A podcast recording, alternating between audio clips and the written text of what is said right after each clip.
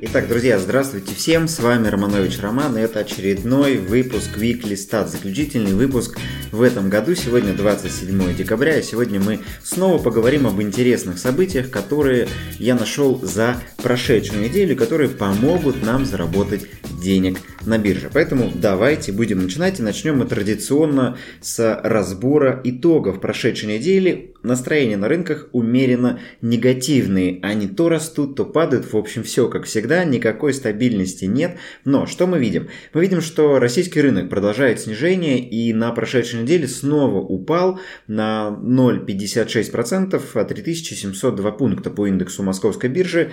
С другой стороны, американский фондовый рынок на прошедшей неделе вырос.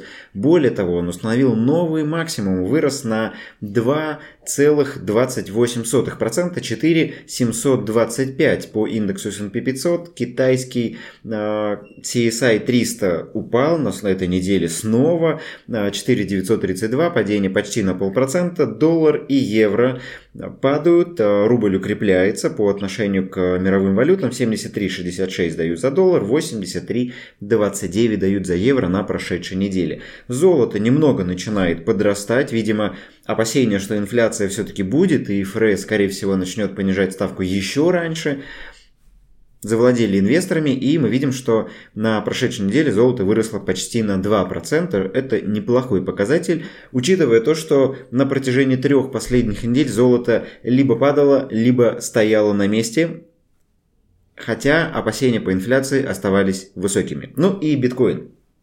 На прошедшей неделе вырос почти на 8%, э, снова поднялся выше 50 тысяч за один биткоин. Ну а теперь давайте посмотрим на те события интересные, которые, на мой взгляд, помогут нам в краткосрочной и в среднесрочной перспективе получить хорошие результаты на бирже. А первое, с чего я начну, с отчета, который опубликовала компания сектора Private Equity ККР. Как-то я уже про нее рассказывал. Участники а, наших планерок, они знают об этой компании, потому что по ней мы сделали идею, а, держим бумаги ККР ККР, они в плюсе, в хорошем, а, ждем, когда достигнет своих целевых цен. Так вот, ККР опубликовали большую стратегию на 2022 год, и мне она очень понравилась. Они сделали это совсем недавно, вот как раз на этой неделе я ее нашел, и они прогнозируют рост индекса S&P 500 всего лишь на 6% в следующие два года. Это не годовые, это вот от текущих уровней плюс 6% через 2 года. Это, конечно, очень низкий показатель и надо понять причину. Главная причина это замедление экономики из-за роста ставок и падения маржинальности компаний из-за высокой инфляции. Почему? Потому что экономика будет замедляться неминуемо. Рост ставок всегда ведет к замедлению, потому что делает деньги дороже, компаниям сложнее занимать, компаниям сложнее обслуживать свои долги, и в итоге они начинают замедляться в своем росте. Высокая инфляция, в свою очередь, давит на цены производителей, давит на зарплаты, заставляет компании платить больше, и мы уже видим э, вот эти предпосылки к падению маржинальности, уже опережающие индикаторы говорят о том, что маржа американских компаний начинает замедляться, и большая часть исследований, которые говорят и исследуют э, перспективы развития рынка, говорят нам о том, что маржинальность вот из-за этих проблем будет падать. Поэтому на что смотреть в этой ситуации? Конечно же, продолжать оставаться э, качественным в своих портфелях. Искать качественные бизнесы, которые имеют хорошую выручку, хорошую маржу и которые в меньшей степени страдают от э, всех этих факторов. Ну, или смотреть на неамериканские активы, если мы говорим про инвестиции в рынок в целом. Скорее всего, как уже написали в ККР, я с ними согласен, а, следующие пару лет рост американского рынка не будет таким, каким он был прошедшие два года, и многие новички считают, что рынок растет всегда, но вот он может расти, но не на 20% в год, может расти на 3% в год, на 4%, может вообще не расти. Поэтому важно это учитывать при формировании портфелей. Далее. Если продолжать американскую тему и посмотреть в сторону того, а как обычно правительство поддерживает экономики в период рецессии. И первое, что мы должны с вами вспомнить, это инфраструктура. Развитие инфраструктурных проектов и вливание денег в инфраструктуру – это один из самых популярных способов поддержания экономики и восстановления после рецессии. Потому что на государственные деньги государство может вкладывать в инфраструктуру, тем самым создавая новые рабочие места, обеспечивая людей работой, обеспечивая людей зарплатой,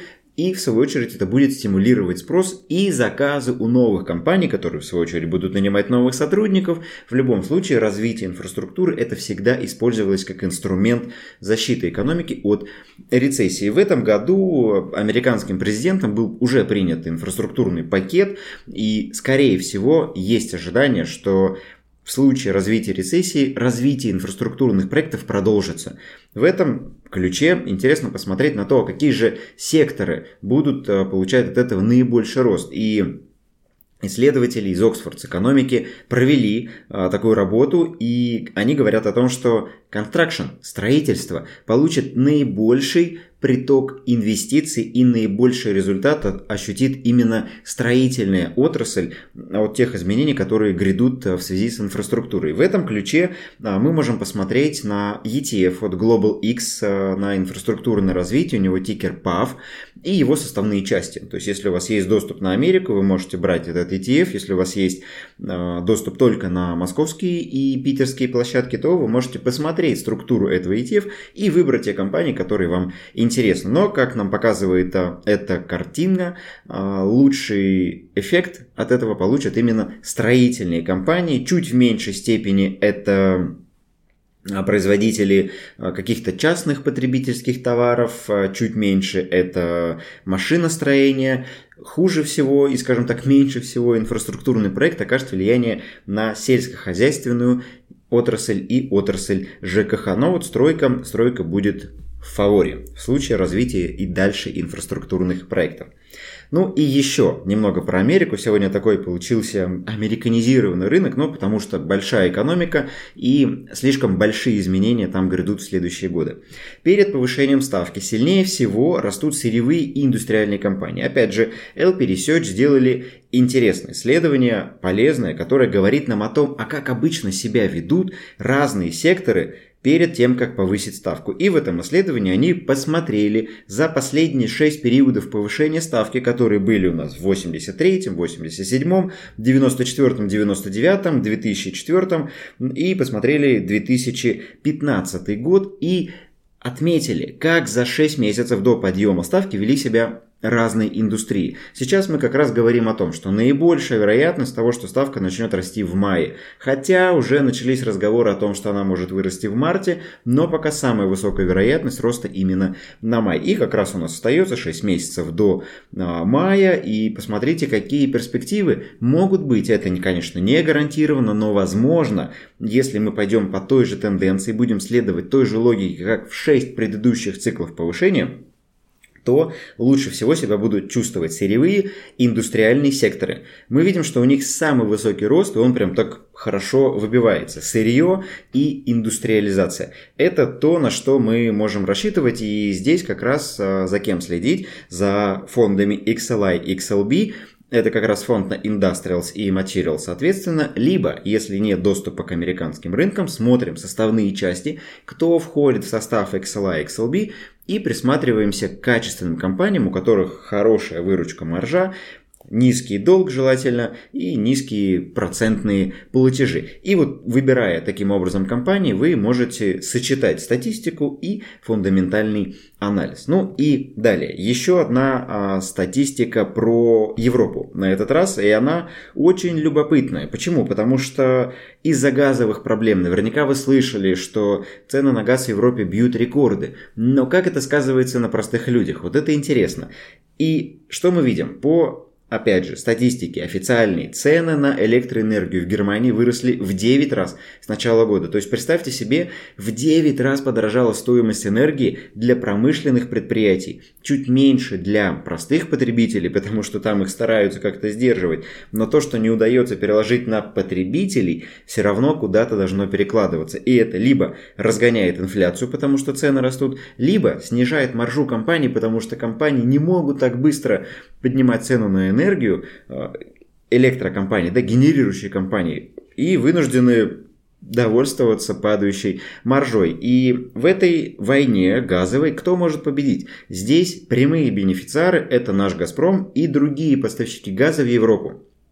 Здесь вы можете посмотреть а, в сторону тех компаний, которые везут газ, например, из Америки в Европу, потому что вот эта американская экстренная газовая помощь в Европу несколькими эскадрильями танкеров движется прямо сейчас, поэтому можно посмотреть на те компании, которые занимаются поставками газа в Европу. Более того, если посмотреть на динамику экспорта газа из Америки в Европу, он очень хорошо растет, и прошлый год он рос, и позапрошлый год, и в этом году он вырастет еще сильнее, вот как раз из-за газовых проблем. Вся вот эта история с газовой войной в Европе, по большому счету, она направлена на передел рынка. Американцы стремятся отобрать газовый рынок у России и занять это место. Европа, к сожалению, в этой войне оказывается крайне, потому что страдает именно она, и от «Газпрома» она получить в полной мере не может, потому что придется с американцами ругаться, и сидят с выросшими ценами на газ и на электроэнергию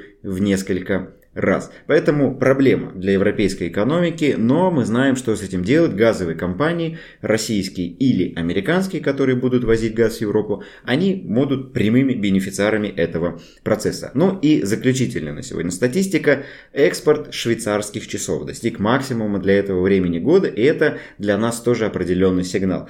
Мы можем следить за теми компаниями, которые занимаются производством и продажей товаров высокого ценового сегмента, так называемые люксовые товары.